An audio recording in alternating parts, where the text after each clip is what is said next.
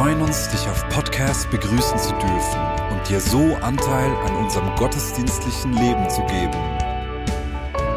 Wir danken dir für jede Form des Mittragens. Mit einer Online-Spende auf der Website kannst du die Vision der Vineyard Bern finanziell unterstützen. Wir wünschen dir viel Inspiration beim Hören der Botschaft und Gottes Segen.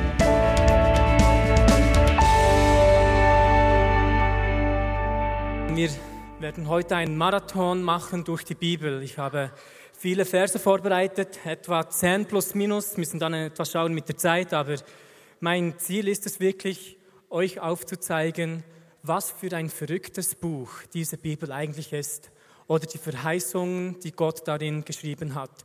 Und ich lebe selbst immer wieder in dieser Spannung, die Bibel zu lesen, all diese Verheißungen zu sehen und danach mein Leben anzuschauen oder um mich herum und zu sehen, wo sind diese krassen Dinge, die doch hier in der Bibel stehen.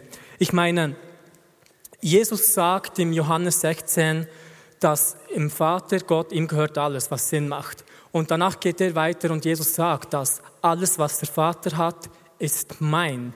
Und der Römerbrief spricht danach davon, wie wir als Kinder Gottes Miterbe werden in Jesus Christus, was wiederum bedeutet, dass alles, was Jesus gehört, auch uns gehört und Jesus gehört alles und darum haben wir auf irgendeine Art und Weise Zugang zu dem allem, was Jesus vom Vater erhalten hat. Oder die Bibel sagt auch, Epheser 1,6, dass wir mit jedem geistlichen Segen gesegnet worden sind. Überlegt euch das mal. Es heißt nicht, du wirst einmal mit jedem geistlichen Segen gesegnet, sondern du bist jetzt in diesem Moment mit jedem geistlichen Segen gesegnet worden. Oder Jesus sagt auch, dass der Heilige Geist kommen wird und er uns in die ganze Wahrheit hineinleiten wird. Das sind nur einige Beispiele. Und dennoch gibt es irgendwo einen Zustand, in dem wir alles besitzen, vollkommen sind, aber auf der anderen Seite sind wir dennoch auf einem Weg, auf einem Prozess, durch die Erneuerung unseres Sinnes diese Dinge zu entdecken, die Gott uns längstens gegeben hat. Und über diese Spannung möchte ich heute sprechen. Es ist nicht ein einfaches Thema, aber ich habe möglichst gut versucht, ähm, die Bibelstellen herauszulesen, die das etwas an, anfassen und möchte einfach mein Herz darüber teilen. Von daher wird es etwas eine andere Predigt sein.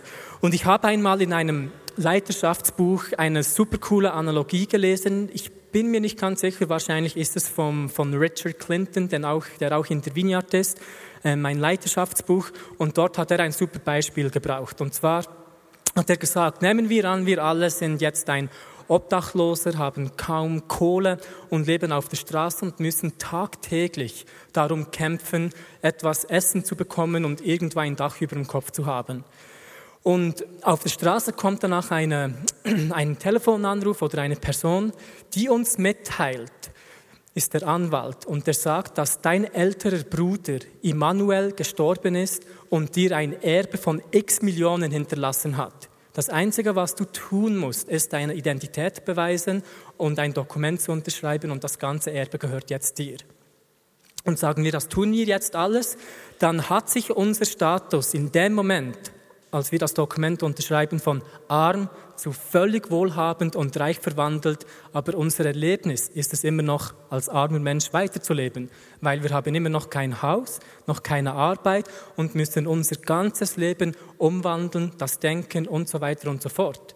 Obwohl du in diesem Moment komplett reich und wohlhabend bist, musst du schauen, irgendwo eine Wohnung zu beziehen. Du musst ähm, die Küche einrichten, Essen kaufen gehen, lernen zu kochen, lernen zu putzen, einen Staubsauger und so weiter und so fort. Und das Wichtigste, ja, Staubsauger nicht unbedingt. Es gibt ja diese coolen Roboter, die man einfach auf den Boden stellen kann und die machen die Arbeit für dich. Genau. Ich freue mich, wenn ich einmal so einen besorgen kann. Auf jeden Fall musst du dein ganzes Denken über deine Umstände, über dich selbst jetzt ändern, um in diesen neuen Lebenswandel als wohlhabende Person hineinzugelangen. Und dasselbe gilt auch, wenn wir Jesus Christus in unser Herz aufnehmen, sind wir auf einmal in einem Status, in dem uns alles gehört. Aber auf der anderen Seite gibt es noch einige Wege, die wir gehen müssen, um das, was wir bereits sind, komplett erleben zu dürfen. Okay? Das ist so der Einstieg. Und der erste Vers, der ich euch vorlese, ist im 2. Korinther Kapitel 5, Vers 17. Super. Daher, wenn jemand in Christus ist, so ist er eine neue Schöpfung. Das Alte ist vergangen, siehe, Neues ist geworden. Das Alte ist vergangen, siehe, Neues ist geworden. Du seid eine neue Schöpfung in Christus. Der Vers spricht nicht davon, dass das Potenzial vorhanden wäre, jetzt alles neu zu machen. Es spricht auch nicht davon, dass irgendeinmal alles neu wird, sondern es spricht über eine gegenwärtige Realität, dass jetzt in diesem Moment alles neu geworden ist und das alte Vergangenheitsform vergangen ist.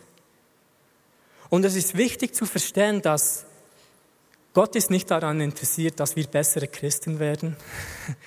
Wer hat schon mal versucht, ein besserer Christ zu sein? müsst ja selbst lachen, so ein religiöser Quatsch. Gott ist nicht daran interessiert, uns zu verändern oder zu etwas Besserem zu machen. Das ist Zeitverschwendung für Gott. Darum hat er uns einfach umgebracht und als neue Kreatur in Jesus wieder auferstehen lassen. Ein Schritt, das Evangelium.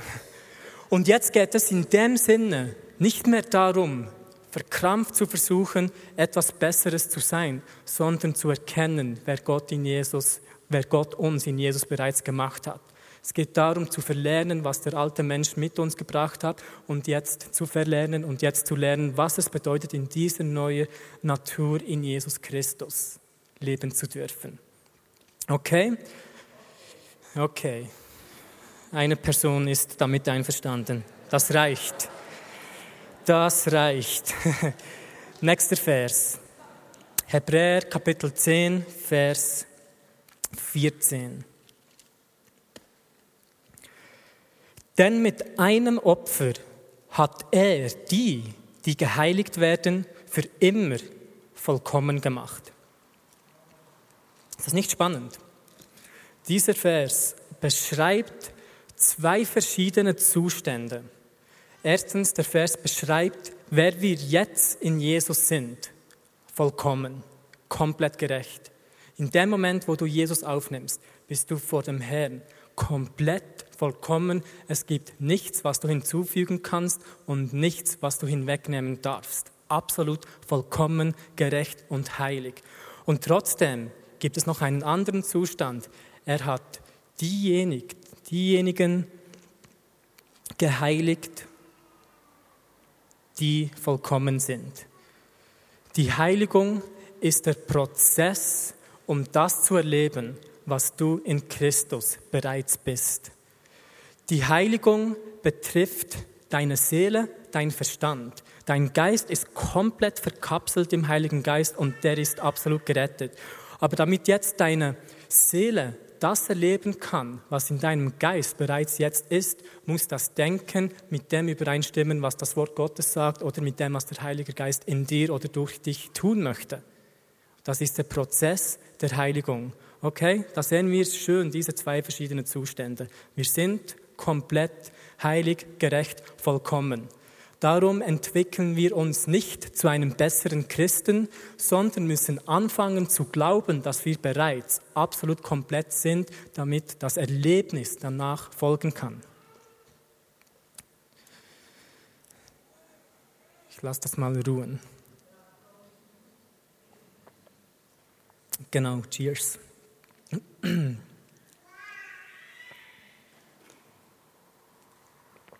Das Problem ist oder der Frust, dass wir oftmals versuchen, etwas zu tun, ohne zu glauben, dass wir das sind. Und zu viele Christen versuchen, heilig zu leben, ohne zuerst zu glauben, dass sie heilig sind. Sie suchen zuerst nach Beweise in ihrem eigenen Leben, um sich daran festhalten zu können, um danach später einmal wirklich über sich glauben zu können, okay, jetzt bin ich vielleicht gerecht aufgrund von dem, was ich tat. Aber das ist nicht so, wie das funktioniert. Wir müssen an einem Punkt sein, wo es okay ist, über uns zu glauben, was die Bibel sieht, damit es zu unserer Identität wird und wir aus dieser heraus leben können, als gerecht, als heilig, weil das richtige Erlebnis wird immer mit der richtigen Erkenntnis folgen. Das möchte ich noch sagen, okay? Gehen wir zum nächsten Vers, Epheser 4, 22. Es wird ein Marathon, aber ein guter. Wahrheit in Jesus ist, dass ihr, was den früheren Lebenswandel angeht, den alten Menschen abgelegt hat, der sich durch die betrügerischen Begierden zugrunde richtet. Dagegen erneuert werden, werdet in dem Geist eurer Gesinnung und den neuen Menschen angezogen habt, der nach Gott geschaffen ist, in wahrhaftiger Gerechtigkeit und Heiligkeit. Du trägst einen neuen Menschen, der von Gott geschaffen ist. Du bist in seinem Ebenbild geboren, du läufst in seinem Ebenbild und du bist Teilhaber der göttlichen Natur. Das ist das, was die Bibel sagt. Teilhaber der göttlichen Natur. Nicht nur das, du hast den Verstand Christi. Du hast den Verstand Christi. Wie würde es aussehen in unserem Leben, wenn wir wirklich anfangen zu glauben, dass wir jetzt Teilhaber der göttlichen Natur wären? Wenn wir den Verstand Christi haben und nicht versuchen, etwas verkrampft zu kämpfen, sondern in dieser Gnade, in diese Verheißungen hineintreten. Der Schlüssel in dieser Stelle liegt beim Ablegen des alten Menschen und beim Anziehen des Neuen. Wie geschieht das? Es beschreibt es. Durch die Erneuerung eurer Gesinnung im Geist, durch das Ändern des Denkens, wird das automatisch geschehen, dass dein alter Mensch liegen blieb und du in der neuen Natur von Gott laufen darfst. Darum ist es wichtig, nicht einen Kampf gegen deine alte Natur zu kämpfen. Da endest du immer im Frust, weil du kannst nicht einen Kampf gewinnen, der Jesus bereits gewonnen hat. Deine alte Natur ist tot, die ist mit Jesus gestorben und wenn man versucht, diese zu bekämpfen, weckt man sie nur wieder vor den Toten auf. Die meisten, wenn nicht alle von uns, haben bereits Tote auferweckt. Unser alter Mensch. Lasst ihn liegen. Der ist tot. Kümmert euch nicht mehr um ihn, sondern fragt den Heiligen Geist, was es jetzt bedeutet, in dieser neuen Natur in ihm laufen zu dürfen. Das ist Wahrheit in Christus. Das ist Wahrheit in Christus. Und das beinhaltet das Denken zu verändern von einem Armen zu einem Wohlhabenden, von einem Waisenkind zu einem Prinzen oder einfach etwas Höheres zu glauben gegenüber Gott, dich selbst und deinen Umständen. Etwas Besseres oder Höheres zu glauben als das Erlebnis, in dem du dich jetzt befindest, nenne ich geistliche Kampfführung. Das ist geistliche Kampfführung. Etwas Besseres zu glauben als das, was um dich herabgeht, herumgeht, abgeht. Ich meine, wenn, wenn dann dein Denken dich jetzt nicht an einen Ort gebracht hat, an dem du glücklich bist, habe ein anderer Gedanke. Wenn du mit deinem Denken nicht dazu gekommen bist, dich wohl in deiner Haut zu fühlen, denke etwas Besseres oder anderes über dich. Und ein, ein Beispiel, welches, welches ich aufgreifen möchte, ist das Leben von, von Abraham. Und dazu möchte ich einen für mich sehr herausfordernden Vers lesen im Römer Kapitel 4. Abraham war zuerst Abraham, was so viel bedeutet wie erhobener Vater, und in einer Begegnung mit Gott gibt Gott ihm eine neue Identität und nennt ihn Abraham. Er sagt nicht mehr sollst du Abraham heißen, sondern Abraham, was so viel bedeutet wie Vater vieler Nationen. Und Abraham war frech genug, das zu glauben, was Gott über ihn gesagt hat. Er hatte sich nur noch als Abraham vorgestellt, Vater vieler Nationen. Und könnt ihr euch vorstellen, als er herumging, Leute traf und gesagt, hey, ich bin Abraham. Und die Leute, haben vielleicht gedacht, wo sind denn deine Kinder? Und er hatte keine und fragte sich, ja, das ist eine gute Frage, vielleicht kommen sie noch. Schauen wir uns die Bibelstelle an. Ähm, Römer Kapitel 4, Vers 19 spricht über Abraham. Und nicht, und nicht schwach im Glauben, sah er seinen eigenen, schon erstorbenen Leib an, da er fast 100 Jahre alt war, und das Absterben des Mutterleibes der Sarah und zweifelte nicht durch Unglauben an der Verheißung Gottes, sondern wurde gestärkt im Glauben, weil er Gott die Ehre gab. Ich muss euch ehrlich sagen, diese Stelle macht für mich keinen Sinn. Die Bibel schwärmt für mich an diesem Punkt zu sehr über Abraham, weil wenn ich sein Leben anschaue, sehe ich einen Typ, der einige Probleme hatte. Zum Beispiel hat er, glaube ich, zweimal bezüglich seiner Frau gelogen, hat gesagt, das ist, das ist nicht meine Frau, das ist nur meine Schwester. Und ähm, als danach das Kind, verheißene Kind nicht kam, dachte er, ja, wenn Gott es nicht tut, kann ich es selbst tun und hatte eine Nacht des Zweifels und Ismael wurde geboren und jetzt haben wir ähm, einen anderen ähm, Glauben, Religion, der Islam. Islam ist vielleicht ein Nebenprodukt von Abrahams Nacht einer Zweifel, einer Zweifelsnacht. Das ist so, wie ich Abraham vielleicht anschauen würde. Aber jetzt sagt hier die Bibel, Gott war stolz auf ihn. Er war stark im Glaube. Ein Mann, der nicht gezweifelt hat. Und darum hat Gott Gerechtigkeit an ihm angerechnet und Gott gibt ihm Ehre. Hä? Seht ihr Abraham, obwohl er nicht das Erlebnis hatte von dem, was Gott über ihn gesagt hat, proklamiert er immer noch, er ist Abraham und nicht Abram. Er hat die Erkenntnis über sich selbst nicht seinen Erlebnissen angepasst und vielleicht hat das Gott so viel Ehre gegeben, dass er als einer der wenigen gerechten Menschen im Alten Testament eingegangen ist. Er hat etwas über sich deklariert, obwohl es physikalisch noch nicht da war. Und Gott hat das geehrt. Und durch seinen Glauben, durch das Deklarieren, was er noch nicht war, hat er ein Momentum geschaffen, damit das gekommen war, wovon er gesprochen hat. Ich bin Abraham, nicht Abraham, Abraham. Eine andere Geschichte. Ähm, 1. Mose Kapitel 32. Jakob hat eine Begegnung mit einem Engel. Und die haben einen Kampf die ganze Nacht, weil Jakob unbedingt einen Segen möchte von diesem Engel. Und als sie gekämpft haben und so weiter, bekommt er endlich diesen Segen. Und es ist spannend, dass der Segen nicht ein Kamel ist, nicht ein Esel oder ein Stück Land, ein neues Zelt, aber Gott gibt ihm was? Ein neuer Name. Nicht mehr Jakob sollst du heißen, sondern Israel. Nicht mehr Jakob, was so viel heißt wie Betrüger oder Lügner, was absolut in sein Leben gepasst hat, zu seinen Erlebnissen, sondern Israel.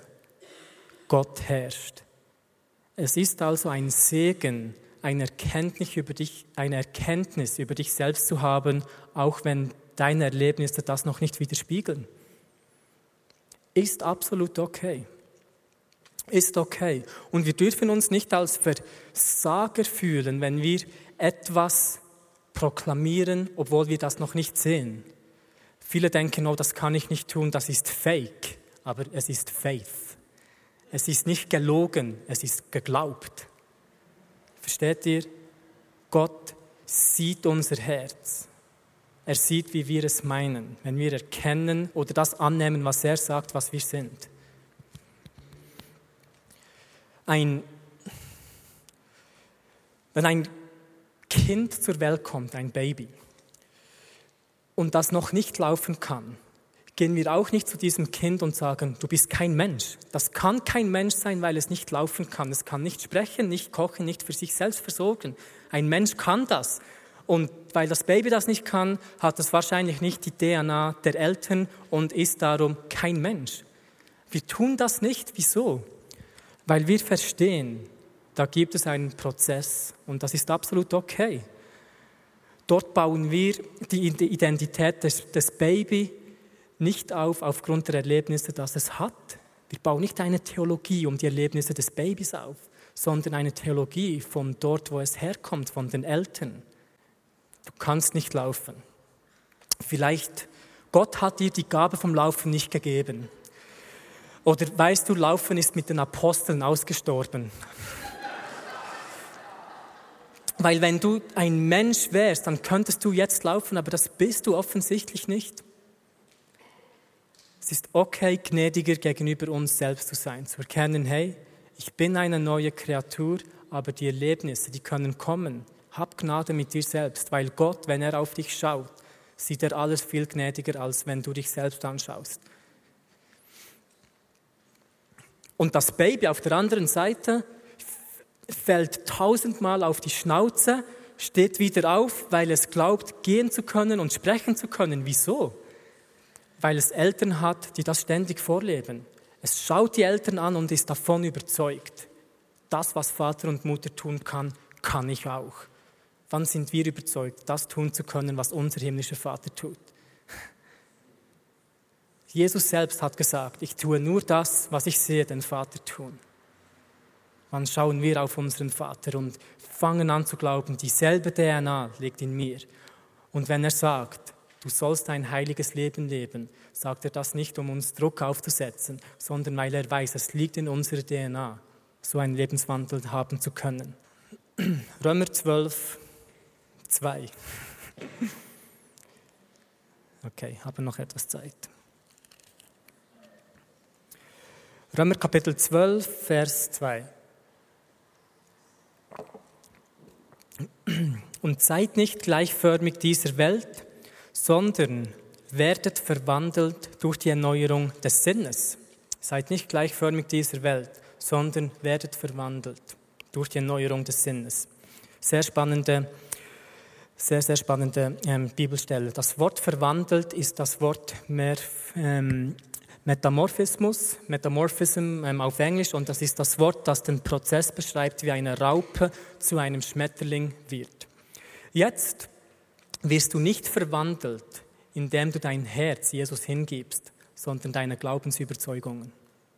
Indem du ihm das hingibst, was du selbst über dich glaubst und über ihn. Dort findet die Verwandlung, Verwandlung statt. Und auch hier wieder dasselbe. Etwas Höheres zu denken, als du jetzt im Moment lebst. Das ist geistliche Kampfführung.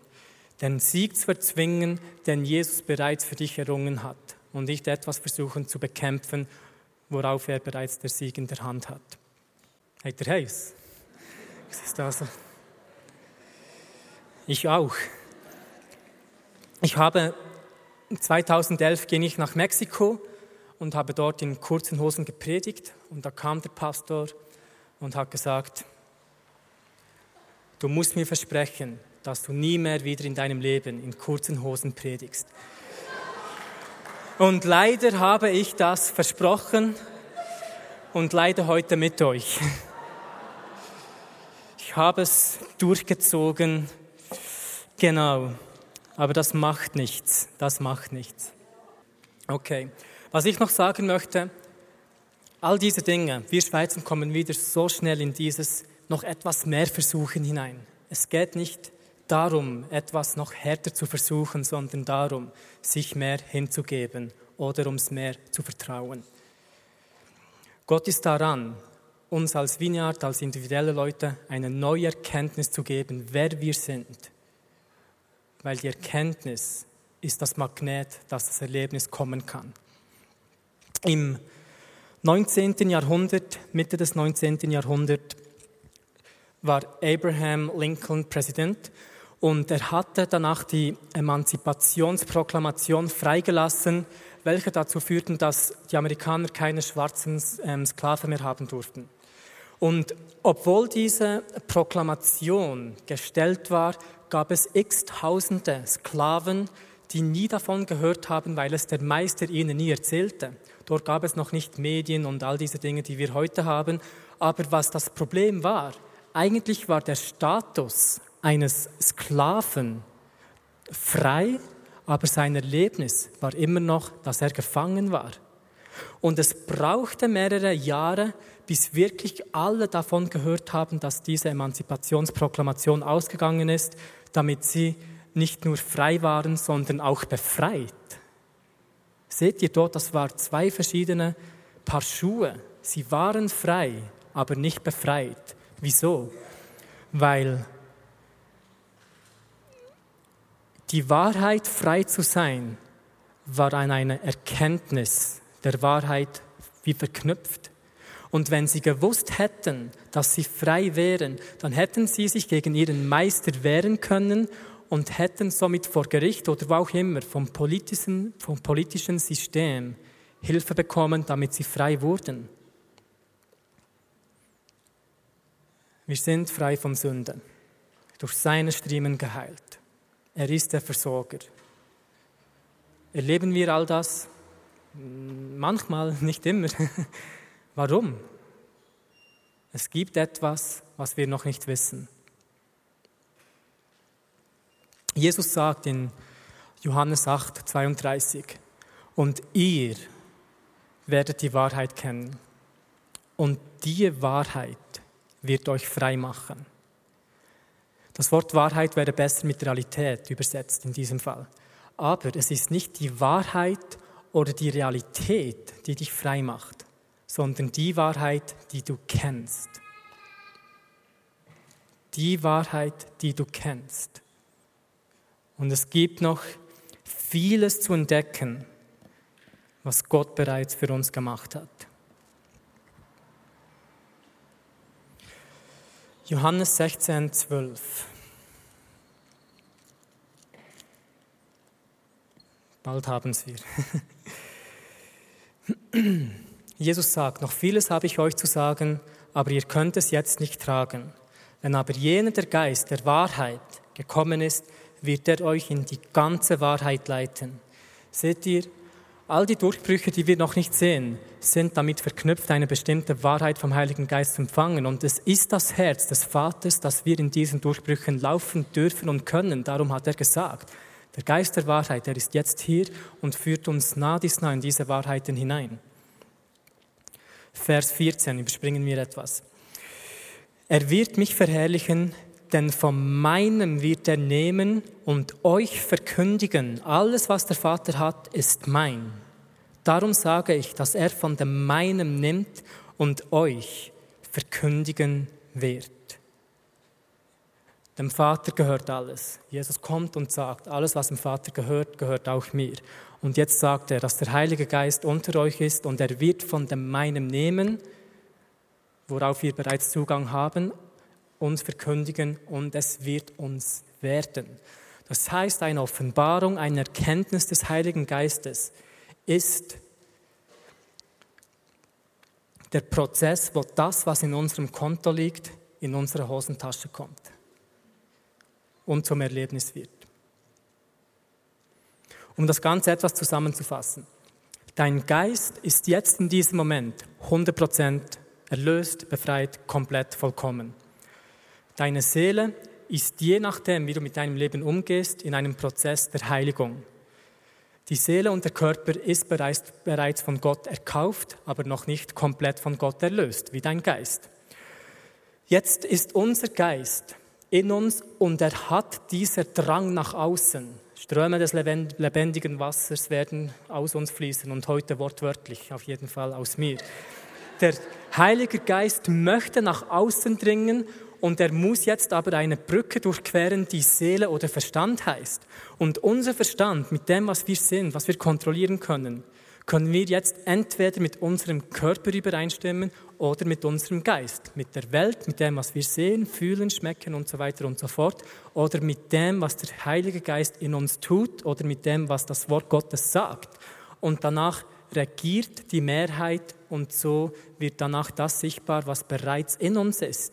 Das heißt, wie besser wir werden, unsere Seele in Übereinstimmung mit dem Wort Gottes zu bringen, umso stärker kann dieser Fluss kommen. Und wenn wir das nicht tun, dann blockt die Seele eigentlich der Segen, den aus, den aus dem tiefsten von uns nach außen fließen möchte. Weil auch wieder hier, wenn, wenn wir nur mit dem übereinstimmen, was außen abgeht, in der physikalischen Welt, dann regiert auch dort die Mehrheit und es kann so eine Blockade entstehen. Jetzt nochmals, ich sage diese Dinge nicht, um irgendjemand unter Druck zu setzen. Es geht nicht um das, es geht nicht ums harte Versuchen, es geht nicht darum, ein besserer Christ zu werden, sondern zu erkennen, was es ist, was dieser Jesus längstens am Kreuz für uns gemacht hat. Gott muss nicht kommen, um etwas Neues zu tun, Aber wir sollten lernen, in dem zu stehen, was es ist, was das Kreuz bereits freigesetzt hat. Und es ist auch gut zu wissen, dass diese Dinge irgendwo in uns sind, wir Zugang haben, weil es ist einfacher, etwas freizusetzen, was bereits in dir ist, als irgendetwas zu bitten, was von der Ferne her kommen sollte. Und trotzdem gibt es diesen Paradox. Ich meine, wir, wir können ängstlich durchs Leben gehen, obwohl wir die Quelle des Friedens in uns haben. Wir können wütend aufeinander sein, obwohl wir die Liebe selbst in uns tragen. Wir können krank sein, obwohl wir auf Verstehungskraft, obwohl auf Verstehungskraft in uns lebt. Und ich verstehe viele Dinge nicht davon, aber das ist okay. Es ist okay. Wir dürfen darum das, was das Wort Gottes sagt, nicht herunterspielen, damit es auf unsere Erlebnisse passt. Es ist eine Spannung, würde Matt sagen. Matt Bühlmann. Okay, wir haben es fast. Epheser 1, 17. Der ganze Epheser- und Kolosserbrief sind für mich Texte, die mich überwältigen. Ähm, wirklich der absolute Hammer. Paulus sagt zuvor im Anfangs Epheser, Gott hat euch mit jedem geistlichen Segen gesegnet.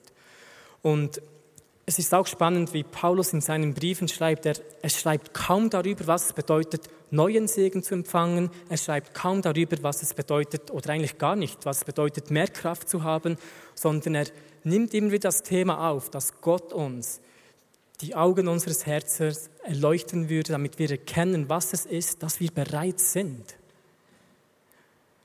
Darum, wir müssen eigentlich keinen Kampf mehr kämpfen, weil wir von einem gewonnenen Kampf kommen. Der Kampf ist nicht mehr der Kampf. Der Kampf ist es, den Sieg Jesu zu erzwingen, was er bereits gemacht hat.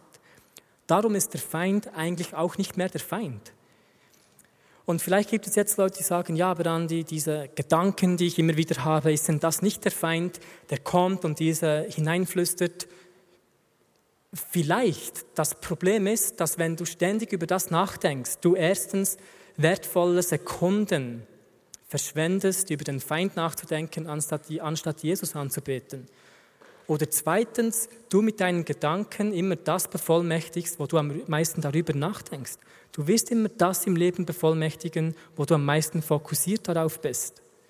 Und Paul Paulus betet hier zu Leuten, die haben unzählige Wunder und Zeichen erlebt, die leben das Gemeindeleben untereinander sehr gut.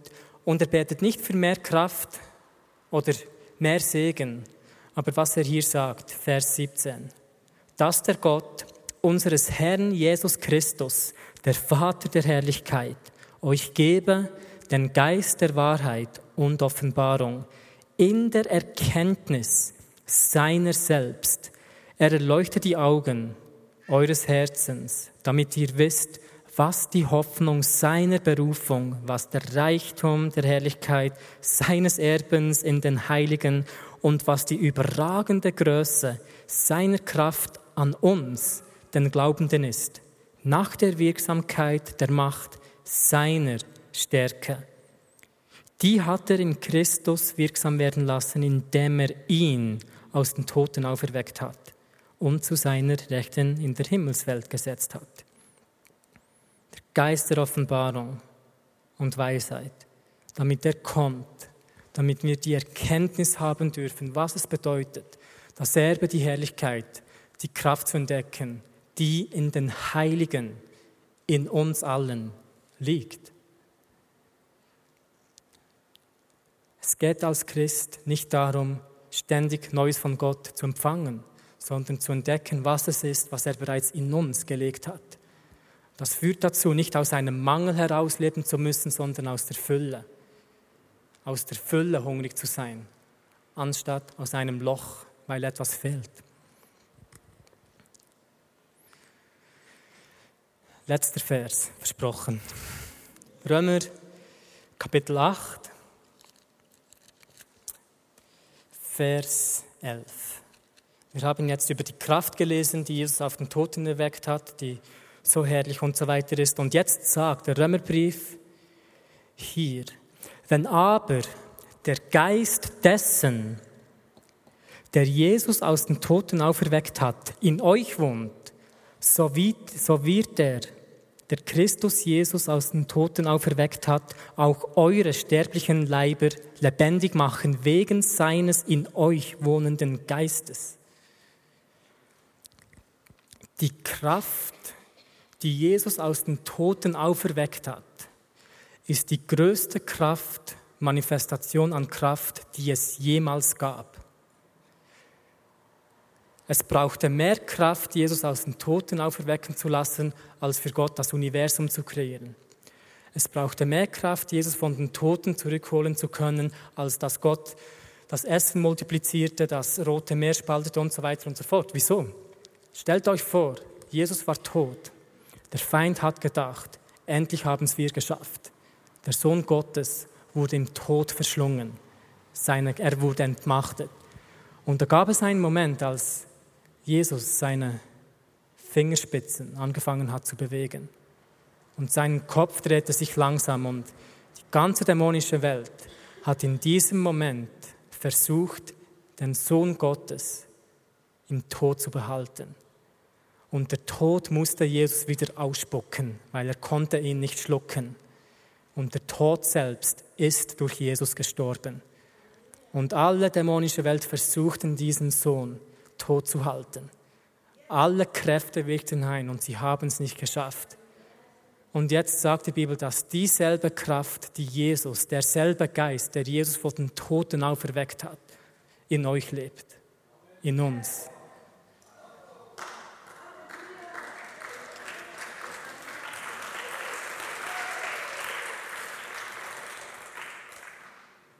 Muss es da nicht irgendwo aus uns herausrinnen, die sterblichen Leiber lebendig werden. Ich möchte das sehen. Ich möchte das sehen. Ich möchte, dass wir gemeinsam aufstehen. Und Vater, ich, ich bitte dich darum, diese Wahrheiten, die die Bibel sagt, einfach vermehrt in, unser Leben, in unseren Leben hineinpflanzen zu können und dass wir uns auch wagen, die harte Fragen zu stellen, zu stellen, ohne uns dabei schuldig fühlen zu müssen. Und ich weiß, Vater, dass du nicht sauer bist, wenn wir nach mehr fragen, sondern enttäuscht bist, wenn wir uns mit weniger zufrieden geben. Und darum, Heiliger Geist, bete ich dasselbe Gebet wie, wie Paulus, dass du den Geist der Wahrheit und Offenbarung über uns kommen lässt, damit wir erkennen können, was es bedeutet, diese Kraft und Herrlichkeit in Jesus zu haben zu dürfen, Vater. Ich danke dir, Vater, für eine frische Ausgießung und Identität, dass du über deine Kinder sprichst, Du bist nicht mehr Jakob, du bist Israel. Du bist nicht mehr Abraham, Abraham. Du bist nicht mehr eine alte Natur, eine neue Schöpfung in Jesus Christus. Du bist nicht mehr krank, sondern geheilt und wiederhergestellt. Und Vater, dass diese Erkenntnis über uns selbst Durchbrüche in unserem Leben freisetzt und auch in den Leben um den Menschen um uns herum. Und dass all diese Dinge geschehen, damit dein Sohn Jesus Christus für immer und ewig verherrlicht wird. Amen.